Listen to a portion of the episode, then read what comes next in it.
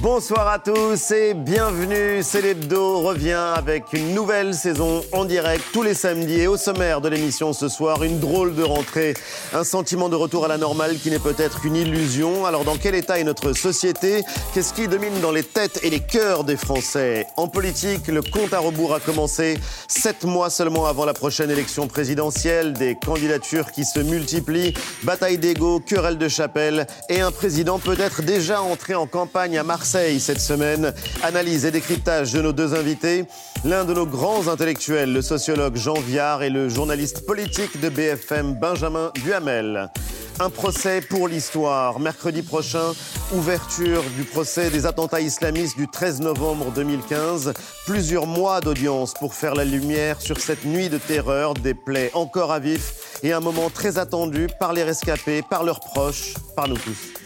Le 13, on a eu l'impression de descendre dans un puits et on remonte petit à petit. Parfois, on descend et on se rapproche de la lumière de là où on était d'avant.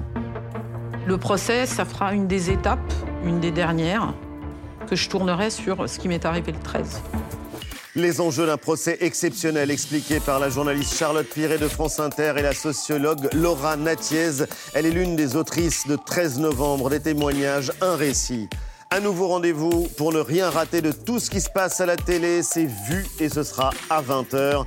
Et puis dans la suite de l'émission Les Méchants, le film arrive dans les salles dans quelques jours. Premier film de Mouloud Achour sur les mots de notre époque, les fake news, les violences policières, la culture du clash et du buzz. Et c'est aussi une vraie comédie. Rendez-vous avec Mouloud Achour et l'acteur Hakim Gemili dans la suite de Célébdo. Célébdo, c'est maintenant.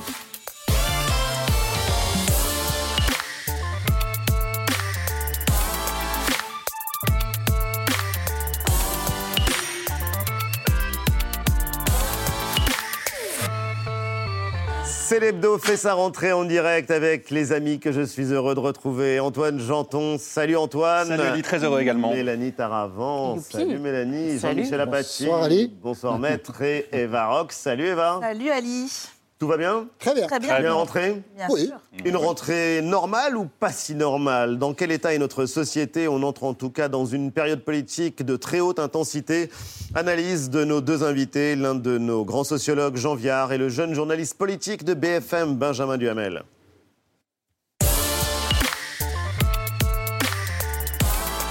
Bonsoir. Bonsoir Ali. Bonsoir messieurs Bonsoir. et Bonsoir. merci d'être avec nous. Jean Viard, vous êtes l'auteur de plusieurs livres importants sur l'état et les évolutions de notre société. Le dernier était intitulé La révolution que l'on attendait est arrivée. Vous êtes un amoureux de Marseille que vous connaissez mieux que personne. Benjamin Duhamel, l'un des visages marquants de la politique sur BFM, passionné par la politique. Et c'est vraiment rare dans votre génération. Jean Viard, retour à la normale cette rentrée ou est-ce que ça n'est qu'une illusion? C'est pas vraiment normal, on est au milieu d'une pandémie, d'une vague, etc. Mais en même temps, on fait tout pour que ça ait l'air normal. Quoi. Déjà cet été, on a tout fait pour essayer d'oublier le reste, etc. Mais c'est pas normal. Enfin. Et, et en plus, je pense que les gens sont inquiets. Ils sont pas en colère, hein, les gens. Ils sont plutôt inquiets. Qu'est-ce qui va se passer? Qu'est-ce qui va arriver? Est-ce que les enfants vont être malades? Moi, je crois que la société est, surtout inquiète. La vie n'a pas repris son cours si normal, c'est un mot qui a en partie, mais il y a tellement de gens qui ont changé. Il y a, on estime y qu'il y a venir, 3 ou 4 justement. millions de gens qui ont changé, de divorce, séparation, de ça. Donc, qu'est-ce qui est normal quand il y a un million de couples qui explosent, par exemple Euh, Vous voyez Mais à cause de, de- de la pandémie, De. C'est ce qu'on estime. D'accord. C'est des estimations, on est au milieu Non, de la non, non, vague. oui. Vous voyez, mais je prends ce chiffre-là. Et on va y revenir justement, puisqu'il y a eu une grande étude menée sur l'état de notre société. Benjamin Duhamel, retour à la normale en politique, pour le coup, avec euh, des batailles d'ego, des querelles de chapelle.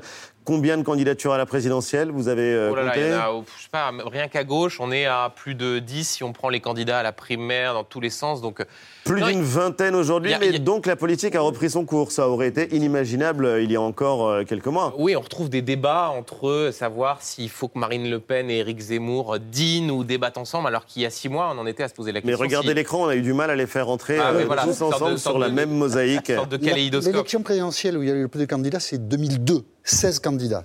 Et on peut imaginer que 2022, on pourrait battre le record. Alors justement, il y a une question euh, qui est importante euh, en cette rentrée. Quelles sont les principales préoccupations des Français? Il y a eu le magazine Challenge qui cette semaine a mené une grande enquête auprès de 10 000 et une personnes euh, que le magazine a interrogées. Emmanuel Macron y publie une tribune. Mais ce qui a retenu notre attention, c'est deux choses et on a besoin de votre éclairage. D'abord, les principales préoccupations des Français et dans l'ordre. D'abord, le dérèglement climatique. Ensuite, l'avenir de nos enfants, enfin pour ceux qui en ont. Le terrorisme, la délinquance, les inégalités, ça se tient dans un mouchoir de poche, il n'y a aucun thème qui se dégage clairement, et en général, c'est ce qu'on dit euh, en théorie politique, en général, il y a toujours un thème qui domine, et c'est peut-être le thème qui va être au centre de la campagne présidentielle. Là, rien ne se détache. Pourquoi? Parce que la campagne présidentielle est un enjeu secondaire dans une crise mondiale considérable. Et qu'en fait, notre premier problème, c'est euh, maintenant, moi je dis, on est passé d'une société industrielle aux sociétés numériques et écologiques. Le dérèglement climatique est au centre. Parce que quand on voit les, préoccupations, l'avenir des enfants et le dérèglement climatique, c'est quand même un peu la même question.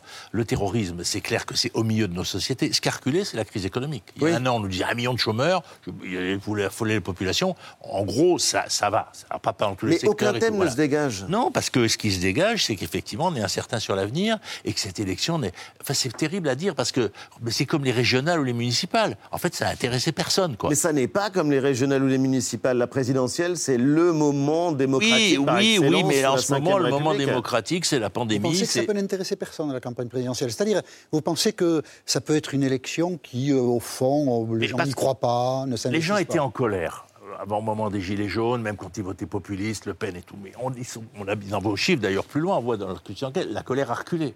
Par contre, ce qui a augmenté, c'est au fond l'inquiétude. L'inquiétude. Et dans le où on va, le climat a pris une place absolument centrale. Mais le climat, pour moi, et les enfants, c'est la même chose. Parce que si le monde chauffe, faire des enfants pour les faire griller, c'est pas très attractif. Benjamin Oui, il faut faire attention avec les pronostics, parce que moi, je me souviens, ah oui, vous avez dit, juste, vous avez dit, j'étais jeune, mais euh, sous, le, sous le quinquennat de François Hollande, on avait dit, euh, compte tenu du contexte terroriste, sécuritaire. On avait dit, vous verrez en 2017, la campagne, elle se jouera sur le sujet du terrorisme, sur le sujet identitaire. Au final, compte tenu de l'affaire Fillon, des sujets économiques et sociaux portés par Emmanuel Macron, on a une campagne qui était sur des thématiques tout à fait différentes les costards, de ce à quoi on s'attendait. Les costards, non, effectivement. Je le dis en souriant. La réalité, il peut se passer tellement de choses. On Mais donc impossible de prévoir sur quoi se jouera la campagne présidentielle. Quel thème vaut sera au on, on a des chiffres économiques qui sont plutôt meilleurs que ceux à quoi on pouvait s'attendre. S'il y a des faillites, s'il y a un choc mondial, tout d'un coup l'économie peut euh, peut, arriver. Donc c'est très difficile de prévoir. Ce qui est sûr, c'est que chacun essaye de pousser son thème, ce sur quoi il est le, évidemment, le, plus à même de pousser ses avantages. Alors, deuxième euh, grande leçon de cette étude, question posée euh, aux 10 000 et une personnes interrogées. Avez-vous l'impression d'avoir changé au cours de ces derniers 18 mois avec la pandémie et les confinements? Et c'est assez frappant, Jean Viard, la France est divisée en deux. Les Français sont divisés en deux et quasiment à part égale. 47% disent oui, j'ai changé. 53% répondent non. Et ça, c'est rare, c'est exceptionnel que la moitié de la population dise avoir changé après un événement ça s'explique comment les, deux, bon, les chiffres, on peut, c'est pas tellement le sujet, mais je il y a une grosse partie de la société qui se sent avoir profondément. Mais ça, c'est exceptionnel que la France soit divisée en deux. C'est exceptionnel qu'on ait été enfermés chez nous. C'est exceptionnel que 10% des couples se soient un peu tapés dessus. Enfin, c'est plutôt les hommes qui ont tapé sur les femmes. Je veux dire, c'est, tout ça est exceptionnel. Vous dites que euh, c'est mai 68 euh, puissance 30. Mais oui, parce que c'est une rupture culturelle inimaginable. En fait, l'idée qu'il y ait 5 milliards d'hommes qui se, fait la même chose, se sont enfermés chez eux. Ils se regardaient que par la télé. On regardait les Chinois, les autres. On était enfermés et communs. On a tous fait la même chose. Le même, on a mis des masques, là on a les vaccins, etc. C'est tellement énorme. On en parlera encore dans des siècles de ce qui se passe, si vous voulez. Donc on est dans une vague qui, en plus, on ne sait pas où elle va. Est-ce que les vaccins vont continuer à être valables? On pense que oui, donc il faut se faire vacciner. Je me permets de le répéter. Mais je veux dire, en Mais même ça temps. Ça confirme l'analyse que vous euh, faisiisiez dans ce livre. La révolution que l'on attendait est arrivée. Pour l'instant, chaque fois qu'il se passe quelque chose, je dirais, euh, ça, ne, ça ne casse pas ce que j'ai proposé analyser, y compris, si vous voulez, en France, il y a 10% des gens qui disent qu'ils ont déjà profondément changé. Ah, je vous disais, un million de couples qui sont séparés, 2 millions qui ont, déménagé, etc. Alors tout ça n'est pas stable parce que les gens, ils ont acheté. On a vendu 700 000 maisons avec jardin. Mais est-ce que c'est une deuxième maison? Est-ce que c'est une résidence Ça dépend de la suite. On a vendu plein de matelas. Parce que les gens se sont dit, attendez, crise, cocon. Cocon, matelas, télé, jardin, chien. Regardez les chiens. Alors l'été, il les, il les lâche parce qu'ils n'avaient pas prévu qu'il fallait l'emmener en vacances. Oui. Euh, donc c'est vrai, c'est terrible ce qui se passe. Vous voyez, c'est ça qui. On est au milieu d'une vague gigantesque. Donc n'essayons pas de voir la sortie, essayons de l'accompagner et, de regarder ceux qui. conscience. Oui, d'en prendre conscience et puis aussi de voir ceux qui sont laissés en bord et qu'il faut aider. Bien sûr, Mélanie. Et, puis quand même avec un élan pour le coup commun, euh, un élan planétaire, qui est euh, finalement tous rassemblés autour d'une même lutte, le virus. Donc ça, pour le coup, c'est du jamais vu, cet élan-là. Et malgré tout, euh, euh, des, dissensions ou des fractures. Euh, vous avez commencé à en parler. Là, pour le coup, la colère, la défiance qu'on voit toutes les semaines depuis cet été. entre autres à travers les manifestations des antipasses sanitaires. Le samedi, tous les samedis, encore aujourd'hui. Tous les samedis, encore aujourd'hui, avec des manifestations à chaque fois un petit peu en baisse, mais qui quand même se poursuivent régulièrement.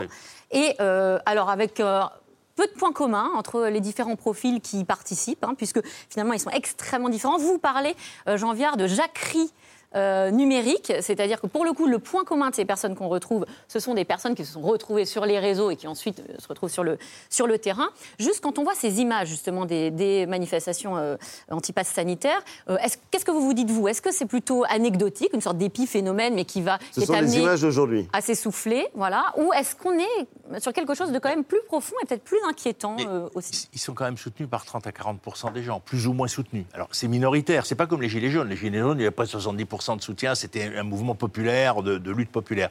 Mais là, quand je dis que c'est une jacquerie numérique, c'est parce que vous voyez des réseaux successifs. Le mariage pour tous, ils ont gardé leur réseau numérique. Ça fait, il y a beaucoup de cathos tradis là-dedans. Après, il y a eu les gilets jaunes. Il y a des gilets jaunes. Il y a les mouvements politiques. Et chaque réseau. Alors, il y a une bataille à Montpellier entre l'extrême droite et l'extrême gauche la dernière fois, mais parce qu'ils étaient rencontrés dans la même rue. Ces gens n'ont rien en commun en réalité. Et puis, il y a quand même un poids important de tout ce qui est médecine douce, de tout ce rapport au corps qu'il faut entendre. Il faut regarder la France des néo-ruraux, c'est-à-dire celle qui va du Larzac à Canjuers, où il y a beaucoup, par Fort-Calquier, il y a plus de médecins de médecine douce que de médecins tradis, on va dire. On retrouve dans les manifestations. Mais bien sûr, on les retrouve parce que eux, c'est le rapport au corps, je ne veux pas, etc. Alors, c'est pour ça qu'il faut faire attention dans le discours et dans le respect qu'on doit aussi à ça, parce que si le but c'est qu'il y en ait plus qui se vaccinent, il y en a un sur deux qui, sera, qui va finir par se vacciner. Et est-ce que, alors, ces euh, dizaines de milliers de personnes qu'on trouve dans la rue, pour le coup, euh, alors que la campagne euh, présidentielle commence, ça, ça inquiète l'exécutif? Oui, ça l'inquiète forcément, parce qu'on on voit bien dans la rue qu'il y a désormais des gens qui font quasiment sécession avec le reste de la population qui euh, n'accepte pas euh, des faits euh, établis, qui considère que les médias dits mainstream, de toute façon, sont soit détenus par le grand capital, soit tout simplement balancent des fake news à longueur de journée. La, la chance, d'une certaine façon. Et vous pensez que ça peut se traduire en voix? Non, parce que la, la double chance pour Emmanuel Macron, c'est d'abord qu'on voit, un, que les leaders qui sont dans la rue, que ce soit Nicolas Dupont-Aignan, Florent Philippot, euh, M. Asselineau, ne bénéficient en aucun cas dans les sondages d'une dynamique. Et puis par ailleurs, on voit que ce sort de pari d'Emmanuel Macron de rassembler autour de lui les, les raisonnables, le camp de la raison, on dit certains de façon d'ailleurs sans doute assez maladroite, parce que la politique, c'est pas. Exactement, la euh. politique, c'est pas la raison contre la déraison. Mais pour autant, par rapport aux Gilets jaunes, ou pour le coup, même des gens qui n'étaient pas dans la rue pouvaient avoir de la sympathie pour euh, ces euh, classes moyennes ou ces classes populaires qui n'arrivaient pas à joindre les deux bouts. Là, pour le coup, il y a malgré tout une majorité de la population qui considère que eh bien, ça suffit, que le pass sanitaire, c'est certes pas forcément grave, mais que c'est un moindre mal avec toujours ce pari pour Emmanuel Macron de rassembler autour de lui ceux qui n'aiment pas forcément Emmanuel Macron, mais qui par contre ne veulent pas de ces scènes-là dans la rue. Ces mouvements numériques que vous évoquiez n'ont pas eu pour l'instant de traduction politique. Ni euh, mariage pour tous, ni gilets jaunes, ni en sanitaire non plus. En Algérie, c'était pareil. Ça veut dire que peut-être euh, la campagne politique, moi je ne crois pas qu'elle sera très impactée en fait par la crise du Covid. Je pense que le terrorisme et l'immigration l'impacteront beaucoup plus et euh, susciteront des électorats plutôt que le pass sanitaire. Le droit au bistrot, ça ne peut pas être très populaire. En tout cas, on suivra ça de près. Marseille, capitale, je disais Jean Viard que vous étiez un amoureux de, cette ville. Big Bang, et c'était Marseille, capitale de la France, qu'avait imaginé le magazine euh, de Sopress. C'était une réalité cette semaine, Jean-Michel, déplacement du président de la République pour présenter son plan Marseille en grand. Déplacement spectaculaire. Oui, Marseille en grand, ça c'est du marketing. En fait, euh, Marseille qui souffre. Marseille qui n'a que des problèmes. La sécurité. Euh, des trafics de drogue, il y en a dans toutes les villes, mais à Marseille, le trafic de drogue est meurtrier, à une échelle qui, nous effraie, qui nous saisit. L'insalubrité de l'habitat à Marseille, l'état de l'école, l'état des hôpitaux. Rien ne va à Marseille, donc qu'est-ce qui se passe dans un pays comme le nôtre? Le roi descend de la capitale et il vient, euh, il va tout guérir parce que il vient avec les poches pleines d'un argent qu'il n'a pas. Mais enfin, en France, ça n'est pas un problème. On dépense largement l'argent que l'on n'a pas. Les problèmes de Marseille sont immenses. Le grand chef arrive, que doit-il faire? Qu'il écoute le conseil de Manuel Valls, ancien Premier ministre. Euh, s'il avait été au pouvoir, Manuel Valls, il aurait su quoi faire, on l'écoute. Il faut tout raser. Il faut tout reconstruire. Il faut repeupler autrement euh, ces quartiers, mais ça demande une volonté, une grande puissance de l'État. Tout raser, c'est stupide, évidemment. Faut jamais rien raser. Euh, le repeuplement, quelqu'un d'autre aurait dit ça. À mon avis, ça aurait fait un peu plus de débat que ça n'en a fait. Mais enfin, oublions. Donc Emmanuel Macron est venu les poches pleines. Il a regardé, et il a promis, alors on va voir tout ce qu'il a promis, il a promis 200 policiers de plus. Ça fait 10 ans qu'on aligne les policiers supplémentaires à Marseille, 500 caméras de vidéosurveillance. Et petite parenthèse, toutes les municipalités qui s'équipent sur leur argent, peut-être qu'elles se disent, mais pourquoi on ne nous aide pas, nous, davantage, puisqu'on fait ça à Marseille, et pourquoi on ne le ferait pas ailleurs? 10 000 logements réhabilités, des transports modernisés. Bon, tout ça, ça n'a pas été chiffré. Ce sera peut-être fait. On verra. Cas particulier, les écoles. Les lois de décentralisation ont donné aux communes l'obligation d'entretenir les, écoles du primaire. À Marseille, c'est une catastrophe. C'est un débat à Marseille depuis des années, des années vraiment, le délabrement des écoles. Des rats, euh, voyez l'état des sanitaires sur ces images. Les parents d'élèves eux-mêmes, depuis des années, se constituent en groupe pour repeindre l'école parce que personne ne le faisait. C'est incroyable quand même de, constater tout ça. Alors là aussi, Emmanuel Macron a fait, a fait des promesses, mais il manque une chose. Nous sommes dans une démocratie. Comment est-ce qu'on en est arrivé là?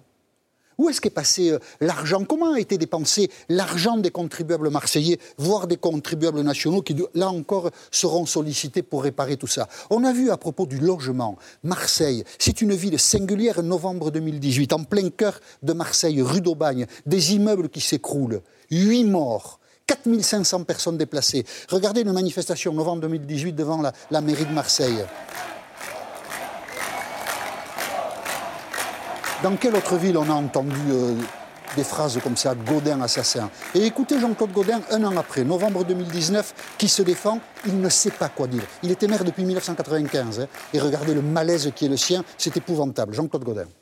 Je ne vous dis pas que tout a été bien fait, mais je vous dis que beaucoup de choses avaient été faites. On oublie que quand je suis devenu maire, j'ai mis un temps à évacuer tous les bidonvilles qui existaient dans la ville. Voilà, s'il faut réparer. Oui, s'il faut réparer, il faut savoir comprendre ce qui s'est passé. On ne peut pas comme ça répandre de l'argent sans établir les responsabilités dans la situation. C'était Emmanuel Macron dans ses œuvres. Alors Emmanuel Macron, il a dit euh, c'est le maire de Marseille, le nouveau maire de Marseille. Écoutez, il, est venu une fois, il a envie de revenir. Écoutez-le. Et je reviendrai. Je reviendrai d'abord aux côtés de nos pompiers à la mi-octobre, et donc je ferai le point à six semaines, puisqu'il y a plusieurs choses que j'ai demandées pour la mi-octobre. Et je reviendrai ensuite en février prochain pour pouvoir rendre compte de ce qui a été fait et de ce qui n'a pas été fait. En février, à mon avis, il aura un peu la tête ailleurs. Droit au but, comme on dit à l'OM. Oui, février, ça pourrait presque faire un bon endroit pour déclarer sa, euh, sa candidature. Non, euh, par rapport à, Jean-Claude Godin, ce qui est intéressant, c'est qu'Emmanuel Macron veut profiter de la nouvelle donne. Et ce qui était, moi, ce qui m'a beaucoup interpellé, c'est la super entente qu'il y avait entre Benoît Payan, maire socialiste, pas un social-démocrate, hein, quelqu'un de la gauche, le printemps marseillais, et Emmanuel Macron. Ça n'allait pas, c'était pas forcément évident. il vient avec les poches pleines d'argent. Euh, oui, mais d'autres disent, oui, mais regardez, il met, Marseille, il, met Marseille sous tutelle. Ah bah voilà. il y a un deuxième élément. Emmanuel Macron, en 2017, il est élu sur un credo qui consiste à dire, moi, je fais pas d'idéologie. Moi, je suis pragmatique, je vais régler tout ce qui n'a pas été réglé depuis 30 ans. Et quand on voit, pour le coup, le désastre de politique publique qui est à Marseille, il se devait de se saisir de ça.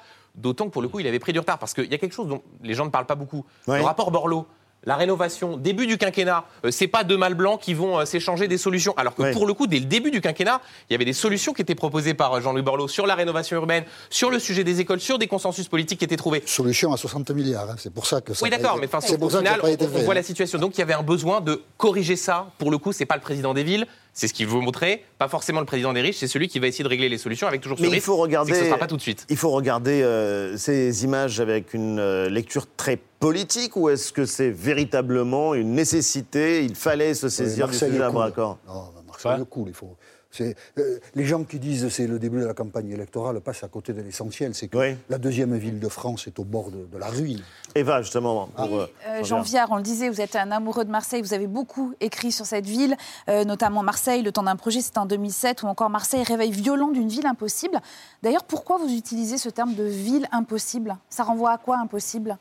Mais il y a une image dans mon livre, je dis, c'est les Marseillais ont le rapport à leur ville comme un, homme qui aimerait une femme bossue. En fait, euh, il en est très amoureux, mais il n'ose pas la présenter à ses copains. Donc c'est un peu compliqué, Marseille, comme relation. C'est un peu macho comme remarque, donc m'excuserez. Oui, c'est un livre qui date de 1995. je ne pense pas je m'excuse, j'enlève le, truc.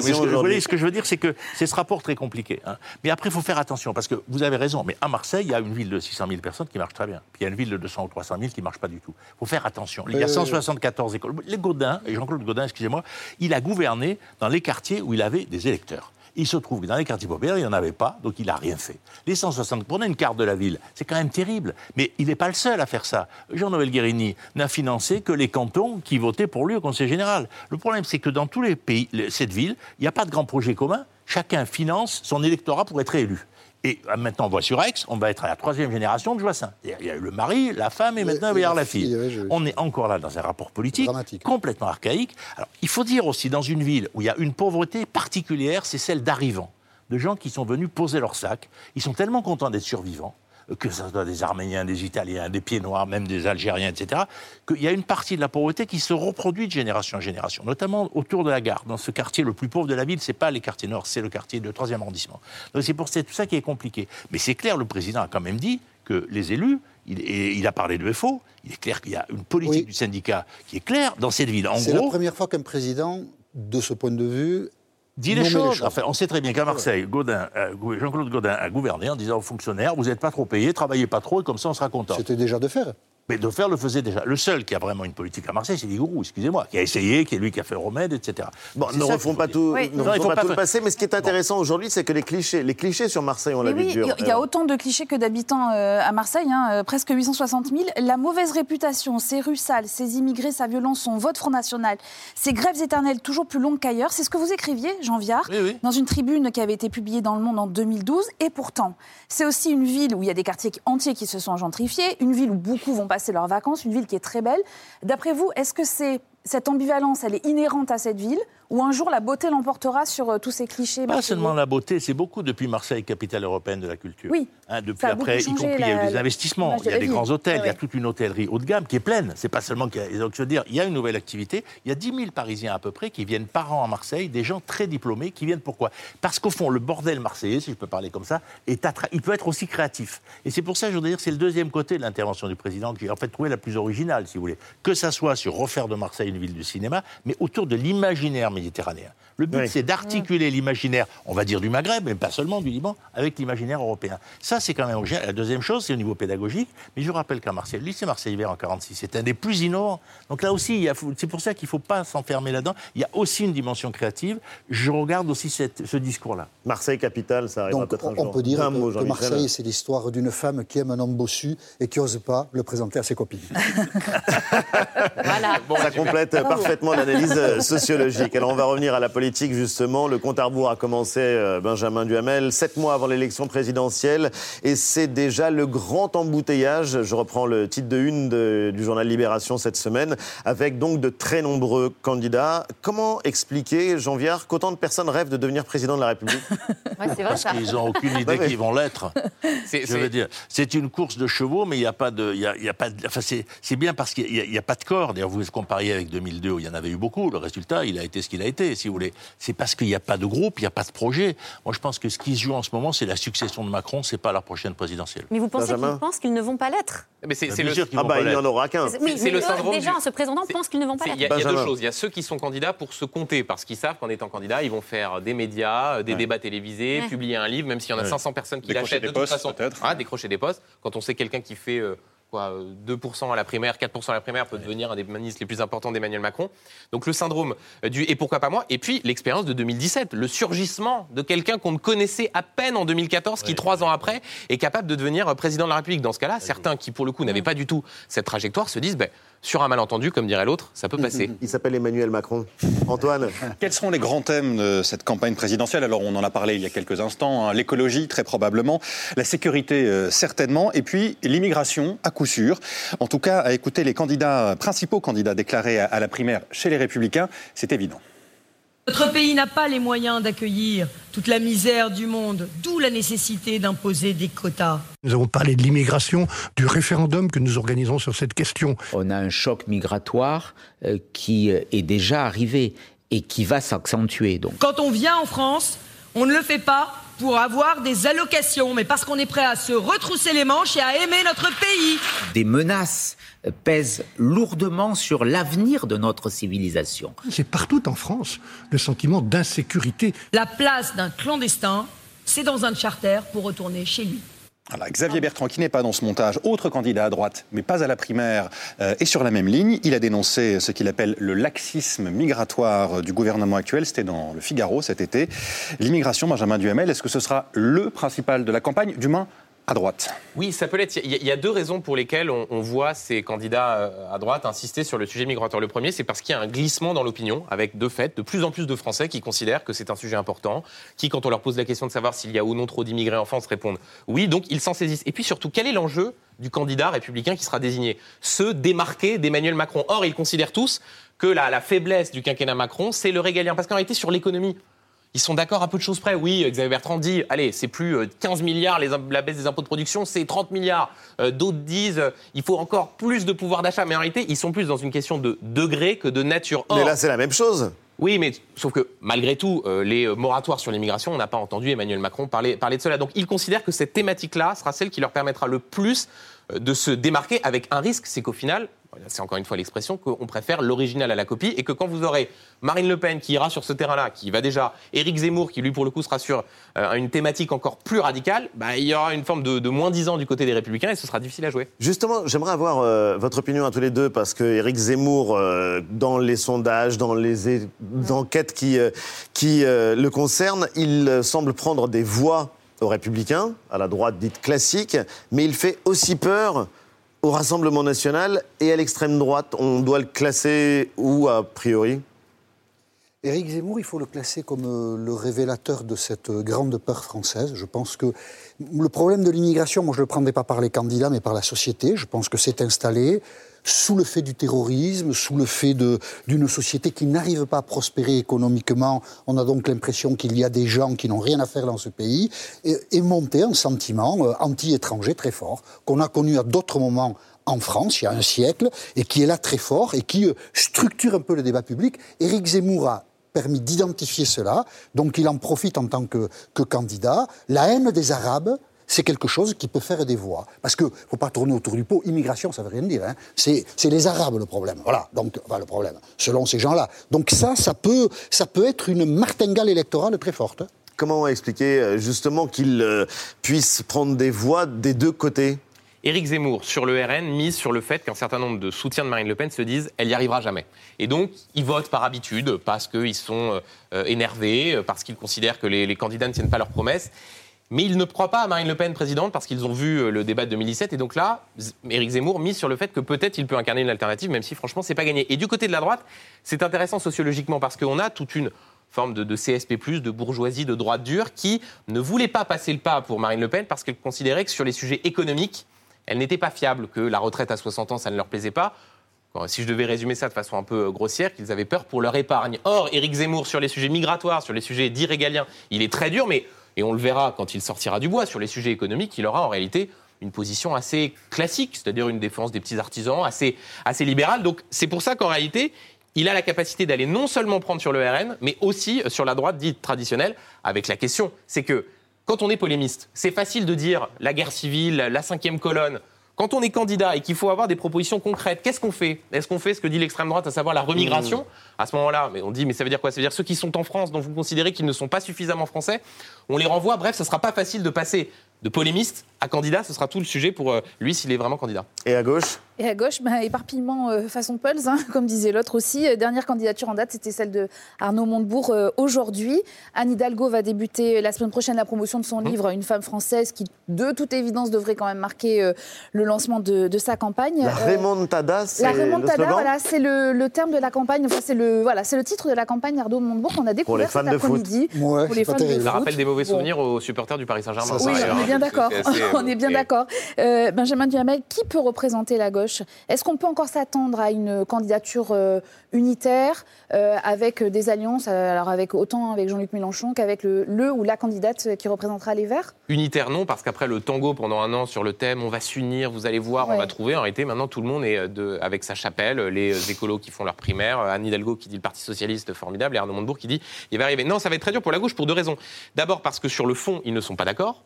C'est-à-dire qu'il y a encore énormément de clivages qu'il n'y a pas de personnalité qui se démarque. Et surtout, là, pour le coup, si on part des sondages, quand vous faites ce qu'on appelle le total gauche, on arrive à un résultat, mais qui est historiquement bas sous la Ve République.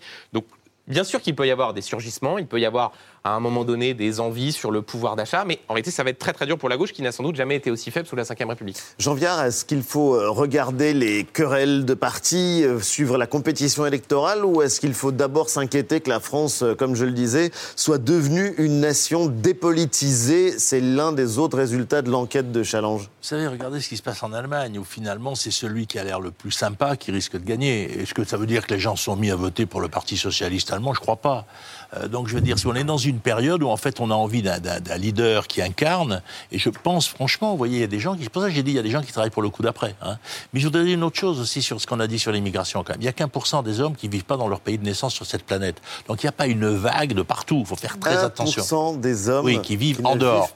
C'est beaucoup parce qu'on est 8 milliards. Alors ça fait. Mais enfin, si vous voulez, l'idée d'une vague qui vient, il faut faire très attention. Par contre, ce qui est compliqué, c'est qu'effectivement, on a une communauté, euh, vous dites arabe, on peut dire musulmane, et c'est en même temps contre des gens qui sont des, pas de la même origine, qu'on fait la guerre en Afghanistan, qu'on fait la guerre au Mali. Alors comment on fait la guerre à l'extérieur et qu'on fait l'amour à l'intérieur, ou l'amour, enfin disons qu'on crée de l'affection à l'intérieur. C'est hyper compliqué. Surtout qu'on n'a pas fait une place à cette. Regardez les mosquées en France. Enfin franchement, elles n'ont pas leur place pour une communauté qui fait entre 3 et 4 millions, 5 millions de personnes. Les chiffres sont. Mais est-ce que vous avez des belles mosquées? Est-ce que vous avez des belles Comment Il n'y a, pas de respect? Comment vous faites? Donc on est là face à un problème difficile. Pour ça, je relis ce qu'on a dit avant sur Marseille. Quand on dit il faut faire rentrer l'imaginaire de Méditerranée, les croiser nos cultures, c'est un enjeu absolument majeur. Sinon, à un moment, les gens, effectivement, s'affrontent. C'est assez formidable. En général, les sociologues parlent des fractures françaises. Vous, vous parlez d'amour et ça fait du bien. En l'occurrence, Jean-Pierre, je le dis euh, en souriant, mais euh, on pourrait peut-être imaginer une politique euh, de l'amitié ou une politique de l'amour. De réécrire des discours pour les candidats. Un peu. S'ils va... regardent, ils peuvent vous contacter. On va passer à une semaine dans le monde. En Afghanistan, cette image très forte, elle dit la défaite ou en tout cas l'échec. Les derniers soldats américains escortés par des talibans en armes jusqu'à leurs avions. Le retour des talibans au pouvoir, alors à quoi les Afghans doivent-ils s'attendre maintenant? Et si leur avenir se jouait à trois heures d'avion de Kaboul, à Doha, la capitale du Qatar, là où les talibans ont négocié et là où ils ont sans doute remporté décidément leur victoire? Aux États-Unis, Joe Biden sous le feu des critiques pour sa gestion de l'évacuation des troupes américaines et c'est en commander in chief qu'il a pris la parole pour soutenir ses soldats. The women and men of the United States military, our diplomatic corps, and intelligence professionals did their job and did it well, risking their lives, not for professional gains, but to serve others. Et le commandeur-in-chief qui menace ses nouveaux ennemis. We will not forgive. We will not forget. We will hunt you down and make you pay. Et samedi prochain, nous serons le 11 septembre, 20 ans après les attentats contre le World Trade Center. Émission spéciale en direct dans Célébdo avec euh, Jean-Yves Le Drian, le ministre des Affaires étrangères et de nombreux invités pour revenir évidemment sur euh, cette page d'histoire qui est toujours à vif. Merci Benjamin Duhamel, merci Jean Viard d'avoir été les invités de Célébdo ce soir. Jean Viard, je rappelle, la révolution que l'on attendait est arrivée, c'est aux éditions de l'Aube. Benjamin Duhamel, on vous retrouve matin, midi, soir, tous les jours de la semaine sur BFM. Vous êtes préparé comme un sportif pour cette campagne? J'essaye de m'y remettre, un peu de tennis, mais c'est pas, pas facile, non, on verra. Je, est temps, hein, il est, il est grand temps. après l'été. Et euh, Jean-Michel vous donnera des conseils. Euh, bah, on, jouera, bah, on, jouera, ensemble. Ouais, ouais, voilà. plaisir. Merci à tous les deux. Dans l'actualité, évidemment aussi, ce sera mercredi prochain l'ouverture du procès des attentats du 13 novembre à la Cour d'assises de Paris. Un procès pour l'histoire, titrait le magazine Lob cette semaine. 13 novembre 2015, retour en image de Charlie Felder et Jason Joséphine sur cette nuit de la terreur. Tout commence à 21h20. Ça a explosé, ça a fait trembler le sol. Explosion d'une bombe, il n'y a même pas une minute là. Ce sont trois explosions qui viennent de se produire. Les secours se précipitent sur les lieux. Pour la première fois en France, un kamikaze est passé à l'action. Courez, courez Il y a des attentats, il y a des attentats 21h25, deux hommes armés de Kalachnikov visent des personnes attablées aux terrasses du restaurant Petit Cambodge et du bar Le Carillon dans le 10e arrondissement. C'était la panique absolue, tout le monde est rentré à l'intérieur. Euh, c'est un instant de survie qui a été pris. Je me suis relevé, il y avait des morts partout, du sang, des cris. Des attaques terroristes d'une ampleur sans précédent sont en cours euh, dans l'agglomération parisienne. C'est une horreur.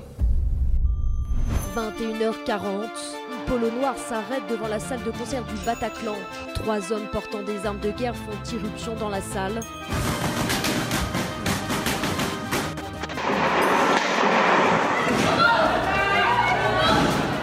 Il y en a un, il a pris son pistolet, bim, il m'a mis dans ma cheville en fait. L'un des assaillants attaque les forces de l'ordre, les policiers tentent de répliquer. Dégage vont suivre des explosions. Les terroristes ont sans doute activé les ceintures d'explosifs qu'ils portaient. Trois des assaillants sont morts. La prise d'otage du Bataclan aura duré plus de trois heures. Cette nuit-là, 130 personnes auront perdu la vie. Une série d'attentats dont le bilan est absolument sidérant. 130 morts, plus de 400 blessés. après de longues années d'enquête, les enjeux d'un procès hors norme expliqués par nos deux invités. La journaliste Charlotte Piret de France Inter et la sociologue Laura Natiez. Elle est l'une des autrices du 13 novembre des témoignages, un récit chez Odile Jacob. Bonsoir à toutes les deux et bienvenue. Merci infiniment d'être avec nous. Charlotte Piret, vous avez euh, rencontré des rescapés entre euh, deux longues enquêtes. Vous avez approché des proches de victimes pour France Inter. Ça a donné lieu à des reportages et à des paroles euh, inouïes vraiment extrêmement fortes et c'est un travail exceptionnel. Laura Nassiès, vous avez vous aussi recueilli des centaines de témoignages, reconstitué le fil de ces événements dans cette étude inédite 13 novembre. On va en parler. On va en parler pour que vous nous expliquiez pourquoi tous ces témoignages, et pas simplement les témoignages des rescapés, mais aussi d'autres paroles, forment un récit. On en parlera dans un instant. Un procès pour l'histoire, titré Lob cette semaine. Est-ce que vous reprendriez ces mots? Oui, oui. clairement. Oui, oui, bien sûr. C'est un procès euh, pour euh, les, les, accusés d'abord, parce que ce sont 20 personnes qu'on va juger. Pour les victimes, évidemment, parce que c'est nécessaire pour eux pour l'ensemble de la société française, parce qu'il y a évidemment une dimension cathartique dans ce procès. Pour l'histoire, c'est un bon résumé de, ces trois dimensions-là, je pense, oui. On va en parler pour les victimes et pour les proches des victimes. Pour les victimes, pour les proches des victimes, pour la, vérité, pour la société en général, pour, euh, lutter contre les théories alternatives, conspirationnistes, euh, incontestablement. En tout cas, l'audience euh, s'ouvrira mercredi, un procès hors norme qui va durer des mois, de longs mois, une salle gigantesque construite pour l'occasion au Palais de justice euh, de Paris. 14 hommes sur euh, le banc des accusés, d'autres seront jugés, mais ils ne sont pas en France. Du côté des victimes, plus de 1800 parties civiles, près de 1800 victimes représentées par plus de 330 avocats. Un dossier qui compte un million de pages, 45 000 documents, 542 tomes après une enquête titanesque. Est-ce que c'est un procès qui euh, finalement arrive trop tard? Est-ce qu'il aurait fallu juger plus vite, d'après vous, Charlotte? Alors ça dépend de quel point de vue on se place, évidemment. Peut-être que pour certaines victimes, ça aurait été euh, important pour elles d'avoir euh, ce genre euh, de procès et ce type de réponse plus tôt. ça n'aurait pas pu arriver plus tôt. En réalité, le travail des juges d'instruction pendant les quatre ans qu'il a duré, puis ensuite la suite sur l'ordonnance de mise en accusation, etc., a été un travail titanesque. Certains juges d'instruction que j'ai eu l'occasion de rencontrer m'ont raconté comment les six premiers mois, ils ont travaillé sept jours sur sept, euh, d'arrache-pied en permanence, euh, voilà, pour arriver à avoir une telle qualité, parce que vraiment, c'est un travail de qualité qui est déposé maintenant dans les mains des juges de la Cour d'assises spécialement composée. Ça n'aurait pas pu aller plus vite. Donc voilà, c'est sans doute le bon moment. On va y venir euh, justement, parce qu'il y a ceux qui attendent énormément de ce procès, il y a d'autres aussi qui le redoutent aussi. Et dans un documentaire qu'on pourra découvrir demain soir sur France 5 dans Le Monde en face, que tu présentes, Mélanie, plusieurs proches de victimes racontent leur état d'esprit. Le premier élément, c'est une image vidéo au Stade de France qui montre à 21h01 l'un des terroristes kamikazes du Stade de France un téléphone à la main. Deuxième élément, c'est alors, ce n'était pas le bon magnéto, comme on dit, mais l'extrait du documentaire absolument passionnant que tu présentes, Mélanie, le voici. Le procès est une forme d'aboutissement. Malheureusement, ça ne refermera jamais euh, toutes les plaies et ça ne sera pas euh, un terme à la douleur, mais cela, je pense, réellement contribuera à la réparation pour euh, une part importante de nos adhérents et de nos victimes. Le 13, on a eu l'impression de descendre dans un puits et on remonte petit à petit. Parfois, on descend et on se rapproche de la lumière de là où on était d'avant. Le procès, ça fera une des étapes, une des dernières, que je tournerai sur ce qui m'est arrivé le 13.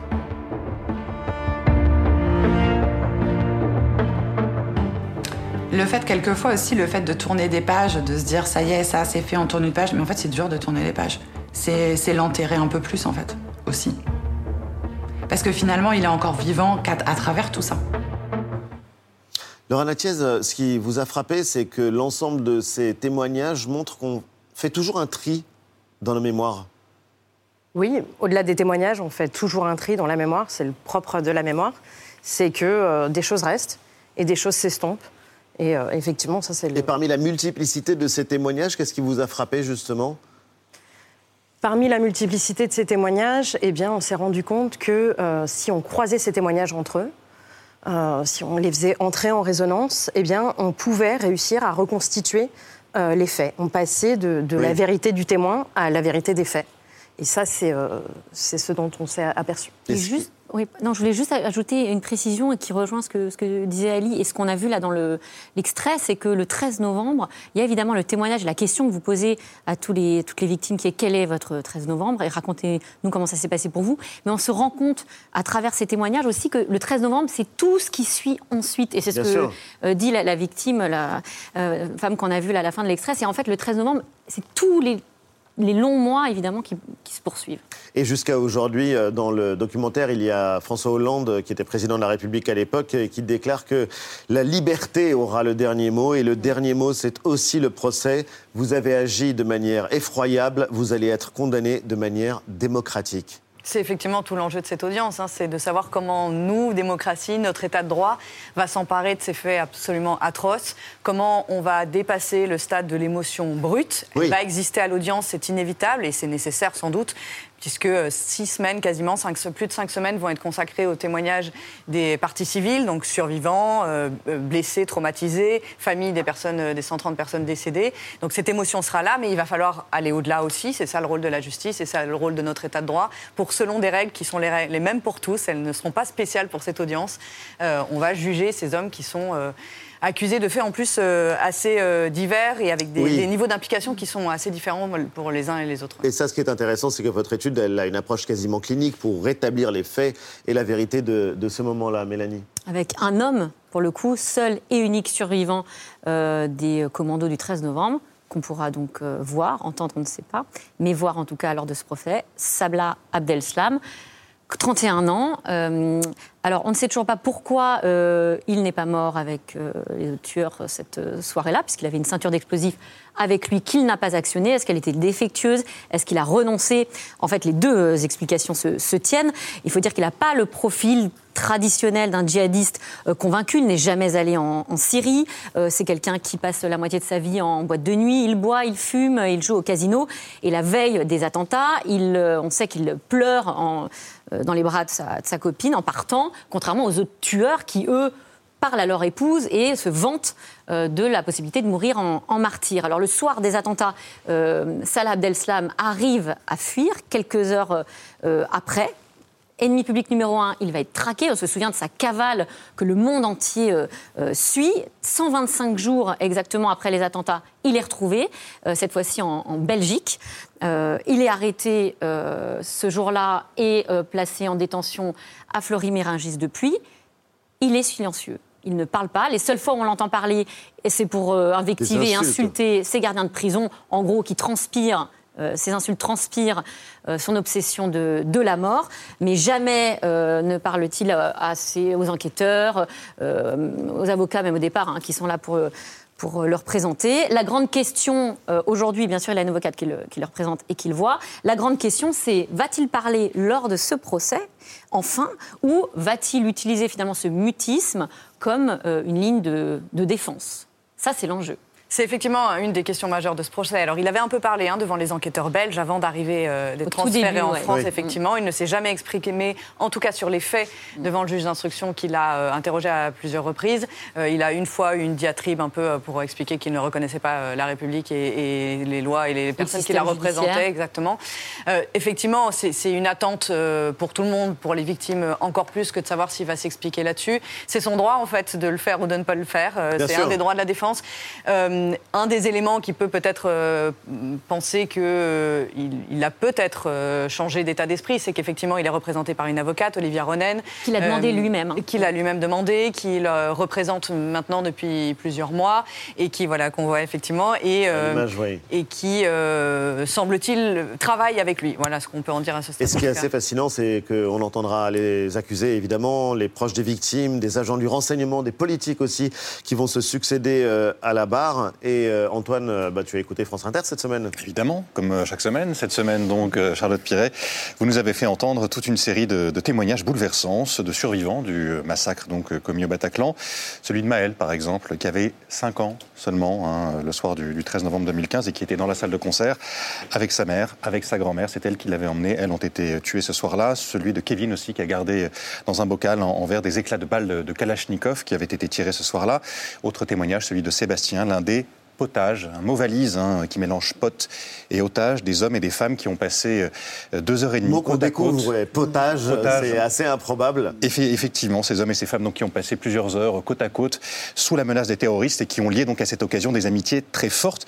Comment les avez-vous euh, convaincus de parler, de raconter, de revenir sur euh, tous ces moments particulièrement traumatisants?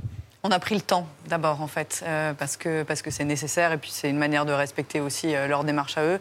Euh, en fait avec ma consoeur Sophie Parmentier, on avait déjà effectué un travail à peu près similaire pour le procès des attentats de janvier 2015 que beaucoup de victimes du Bataclan et du 13 novembre en général avaient suivi. donc quand on a approché certaines d'entre elles. Beaucoup connaissaient notre travail et ça, effectivement, euh, nous a accordé une forme de légitimité, en tout cas.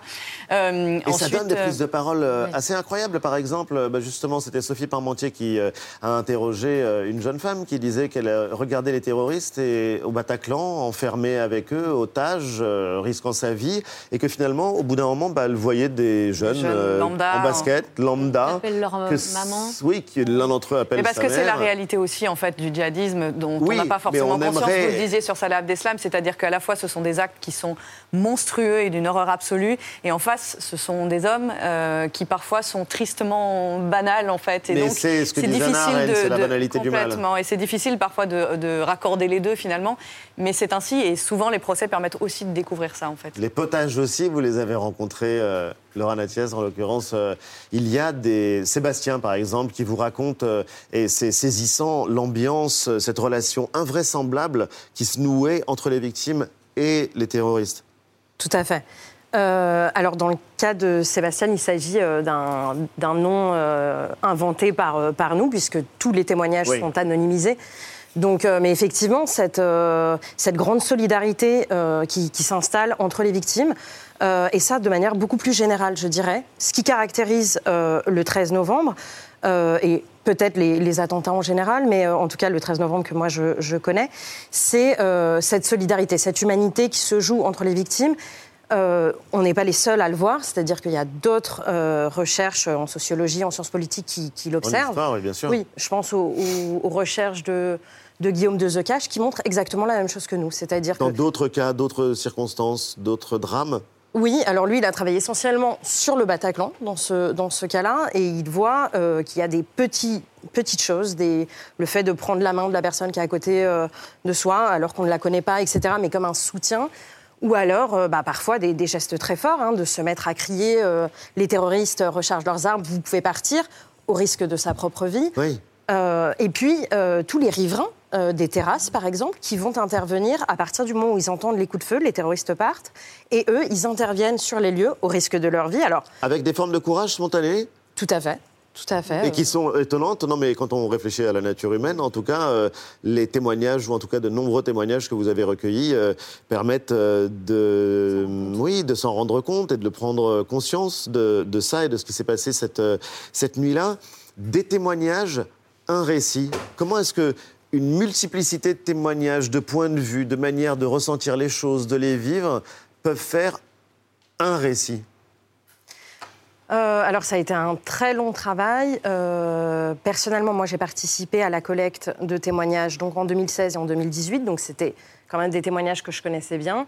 Euh, derrière, nous sommes une, énorme équipe hein, pour collecter ces témoignages. On est une centaine de personnes, en gros, qui travaillent sur, sur la collecte. Donc, c'est lire ces témoignages, s'en imprégner et les faire dialoguer, les faire dialoguer entre eux et les faire dialoguer avec d'autres sources. Et justement, euh, notre reporter Camille Schmitt, elle, elle s'est rendue, euh, bah, elle s'est rendue hier soir sur les lieux des attentats à Paris. Elle a été euh, devant le Bataclan, elle a été devant les terrasses de café où ont été commis les massacres. Six ans plus tard, il y a des plaques commémoratives, il y a des fleurs, il y a des terrasses qui aujourd'hui sont bondées puisqu'il fait beau. Elles n'ont pas été euh, désertées et on a différentes manières de se rapporter à cette mémoire. Il y a des lieux où il y a des plaques, il y a des lieux où il n'y en a pas. Il y a des lieux qu'on pensait euh, disparaître, en tout cas ne plus pouvoir vivre après le trauma, des restaurants, des cafés. Et euh, c'est l'inverse qui s'est produit. Il y a un patrimoine de la mémoire du 13 novembre, comme le dit l'historien Denis, Denis Péchanski, qui travaille avec vous. Comment est-ce que vous voyez cette manière de nous rapporter à cet événement? Eh bien, tout d'abord, il est particulièrement important que ces plaques existent, qu'on se souvienne de ces personnes euh, qui sont décédées euh, le soir du 13 novembre, euh, de se souvenir également de toutes ces personnes qui sont marquées dans leur chair, dans leur être, par, ce qu'elles ont vécu, et leur entourage, hein, tous les proches qui ont perdu quelqu'un, parfois qui vivent avec un survivant, et euh, ça aussi, il faut s'en souvenir. Euh, le fait que les gens continuent à aller euh, aux terrasses de café, etc. Effectivement, on a vu une réaction de la société française qui a souhaité poursuivre cette vie qui était finalement attaquée, hein, puisque le soir du 13 novembre, le côté inédit de cet attentat, c'est qu'on ne vise plus une partie spéciale de la population, c'est-à-dire on n'attaque plus des journalistes, on n'attaque plus des juifs, etc.